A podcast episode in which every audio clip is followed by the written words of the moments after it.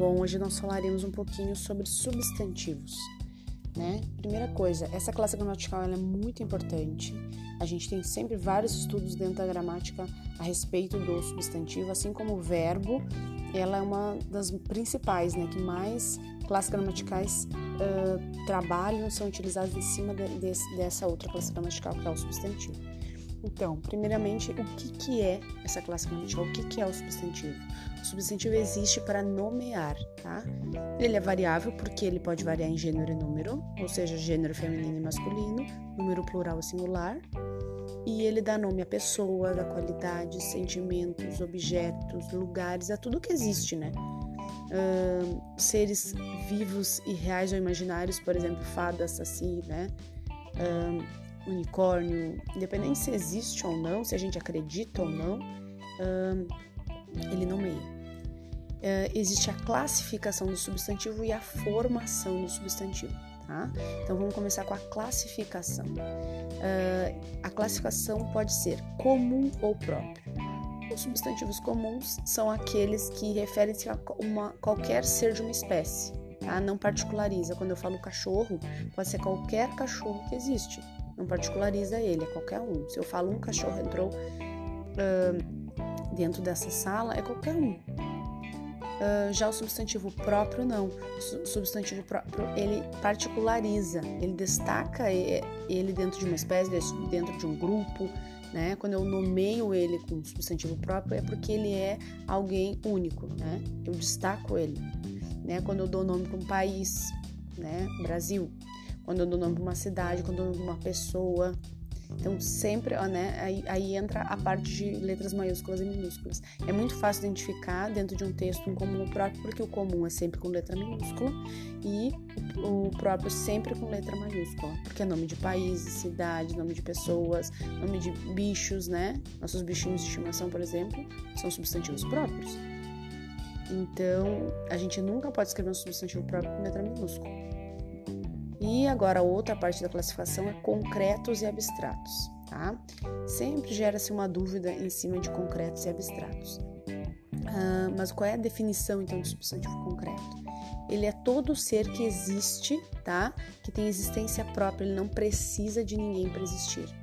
Por isso que aqui dentro tem, por exemplo, nome de pessoas, claro, nós somos substantivos concretos. Uh, existe também no, países são substantivos concretos? Sim, né? A partir do momento que eles existem, eles não precisam de ninguém mais para existir. Um estojo. Se eu esqueci meu estojo na escola, todo mundo foi embora, inclusive eu, e eu deixei o estojo amanhã, ele precisa de mim para existir? Não. Ele vai continuar existindo ali em cima daquela mesa, independente de eu estar ali ou de alguém estar ou não. Então, isso é o substantivo concreto, não precisa de ninguém para existir. Inclusive, se a gente for perguntar, por exemplo, uh, independente de acreditar ou não, tá, gente? Aqui a gente não utiliza na gramática, não existe crença. Uh, fada, duende, uh, unicórnio, Deus, todos são substantivos concretos.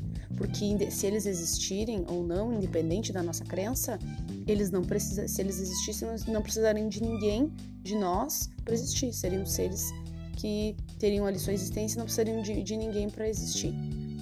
E quando eu der a, a, a classificar direitinho o substantivo abstrato, vocês vão entender um pouco, acho que melhor essa questão. Já o substantivo abstrato, gente, é ao contrário, ele precisa de alguém para existir, tá? Por exemplo, o que é um substantivo abstrato? Um sentimento, tá? Um, um sentimento, por exemplo, o amor. O amor é um substantivo abstrato porque ele precisa de alguém que ame, que, que sinta, né? Esse sentimento. A, por exemplo, beleza né? Precisa ter uma pessoa, alguma coisa para para como é que eu vou dizer, para ter essa beleza, né? Então, são substantivos abstratos porque eles precisam de alguém para existir. Precisam, senão não existiriam, tá?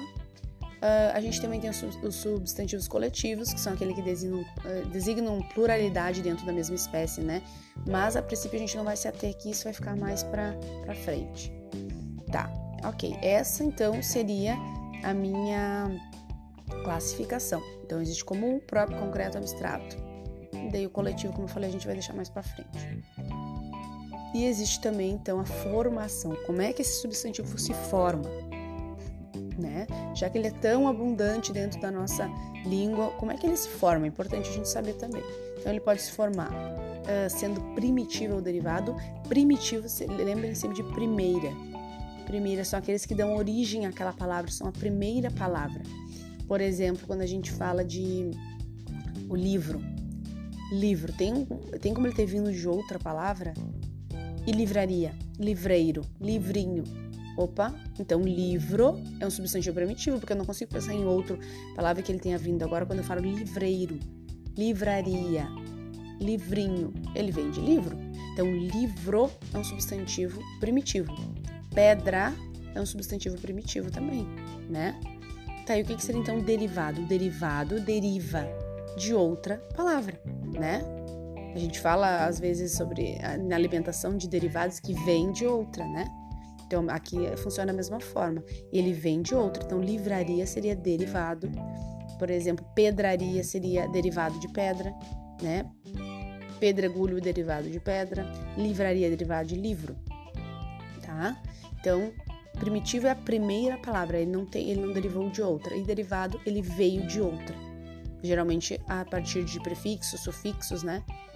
Que se coloca antes ou depois da palavra e forma outra. E substantivo simples e composto, como é que funciona? Simples é porque ele é simples, é uma palavra só. Tá? Por exemplo, o nosso nome, o meu nome é um, é um substantivo simples, Virgínia, né? Uh, e o substantivo composto são formados por mais de uma palavra, pode ser duas ou mais, tá? Não precisa ser só duas. São, por exemplo, João Pedro, né? Uh, a gente tem Luiz Fernando, são substantivos compostos, são dois nomes que formam um só, então são compostos, tá? E, e a gente tem, por exemplo, pé de moleque, que é um alimento, couve-flor, né? São substantivos compostos. Sempre for formado por uma ou mais palavras, são substantivos compostos. Cachorro quente. Então, independente de ter ou não hífen, tá? O hífen, ele não tendo hífen, não tendo, uh, eles, ele vai ser um substantivo composto. Vou dar um exemplo do cachorro quente. Cachorro é uma coisa, quente é outra.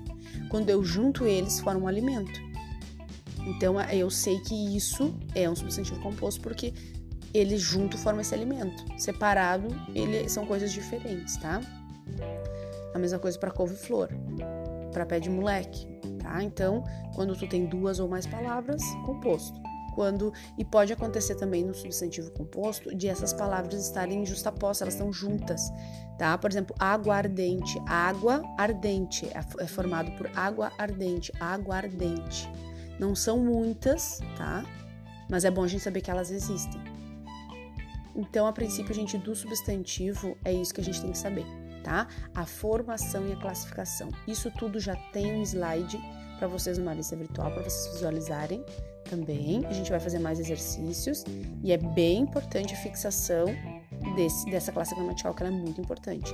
A gente ter a, criar a habilidade de conseguir dentro de uma de uma oração eu saber o que, que é substantivo, se ele dá nome. Então, tudo aquilo que é um nome que dá dando um ser, alguma coisa, um sentimento, vai ser um substantivo.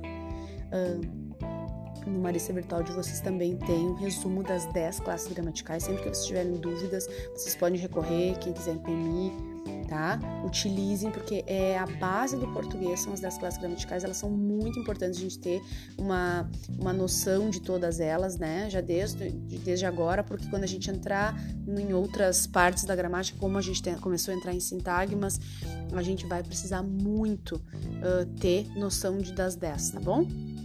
Então, Continue visitando Marista Virtual, fazendo exercícios e sempre, se tiver alguma dúvida, coloquem no fórum ou se não, visitem lá as classes gramaticais e perguntem, né, gente? O fórum tá ali para perguntar. Se tá fazendo um exercício, não entendeu, se eu não responder na hora, espera para fazer, tá? Eu, quando eu puder, sempre tô respondendo, certo?